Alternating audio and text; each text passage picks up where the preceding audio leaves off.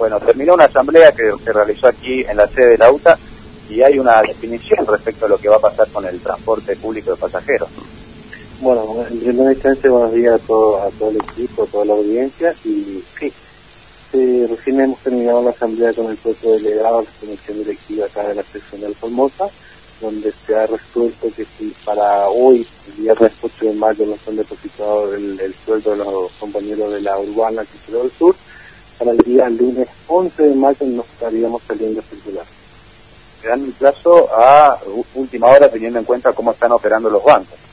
Exactamente, pero bueno, a hay algo que yo quiero destacar acá, no es que nosotros estamos trabajando el tercer día hábil para el parto diciendo que queremos que nos vaya. Nosotros venimos advirtiendo a la empresa que no nos salga eh, el cuarto día hábil con que no va a recordar, porque lógicamente del día 20 por la, la disposición desde el COVID, digamos que están circulando menos coches, lógicamente la recaudación iba a ser más baja, ¿no es cierto? Entonces, ante esta situación, nosotros veníamos diciendo, los, los dueños de la empresa, el gerente de la empresa, que no nos vengan a salir con que hay baja recaudación y no vamos a poder hacer frente a los sueldos, ¿no es cierto?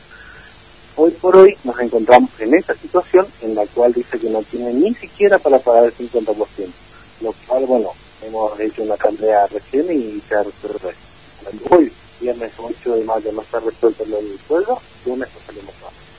Fernando, aquí te está escuchando Mendoza. Mendoza, ¿cómo le va? Buen día, Fernando, le saluda. Buen Eh, buen día, gracias por atendernos. Bueno, entonces, si hoy no aparece la plata, o eventualmente el fin de semana, que sería un poco más, un poco probable, digamos, por el tema bancario, ya el lunes ustedes no trabajan, digamos, ¿no? Eh, ahora, ¿qué pasa con el tema subsidios? Están llegando los subsidios, bueno, la provincia aportaba 15 millones de pesos, venció este acuerdo el 31 de abril, digamos, ¿no?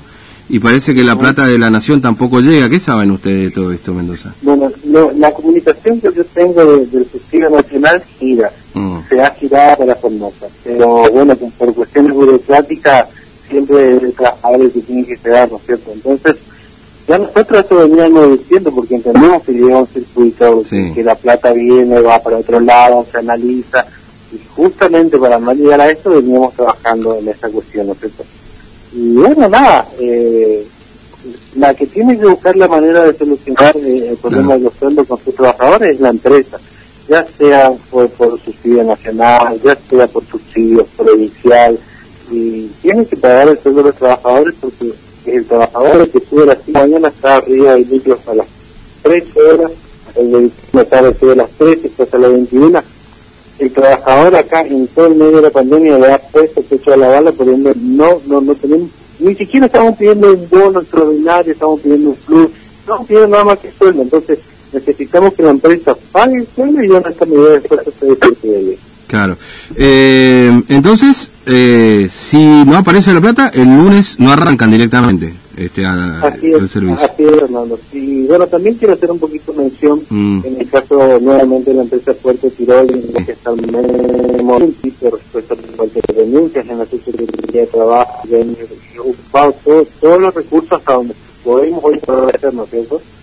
Y no tenemos ningún tipo de respuesta. Hoy otra vez estamos haciendo una olla popular para los compañeros. Eh, la verdad que la, la situación del trabajador de, de, de chofer acá y o sea de las empresas de transporte en la provincia de Formosa está muy muy muy complicada.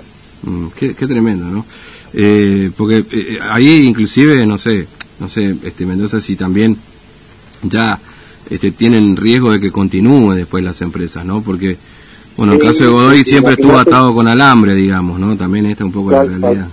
Tal cual, así es. Y bueno, con esta situación es peor, desde el día 20 los compañeros están parados, no pueden circular. Y bueno, necesitamos que alguien dé una respuesta, que alguien dé una respuesta, que pague el sueldo. Fíjese, eh, Godoy de parte de febrero, desde marzo, y hoy ya tiene vencido lo que es abril. Es una exageración, y bueno, nosotros como sindicato estamos la verdad que muy decepcionados los empresarios nuestros acá. Y bueno, queremos que alguien dé una respuesta, que ellos busquen la alternativa de hablar con la provincia, con Nación, no sé. Pero necesitamos que se dé una respuesta para los trabajadores. Mm. Mendoza, gracias, ¿eh? Muy amable, que tenga buen día. Gracias vos, Un Fernando. abrazo, hasta luego.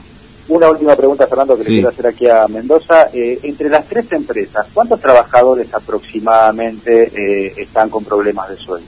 Tenemos aproximadamente 350 trabajadores entre las tres empresas. O sea, son 300 padres de familia. O sea, 350 padres de familia. Eh, obviamente que más de uno tiene dos o tres hijos. Es una cosa Eh, acá han venido compañeros ya, prácticamente, no, quiero decir llorando, pero pero está muy complicada la situación. Hay compañeros que tienen más de tres, cuatro hijos eh, y no poder cobrar casi tres meses los sueldos eh, es una locura.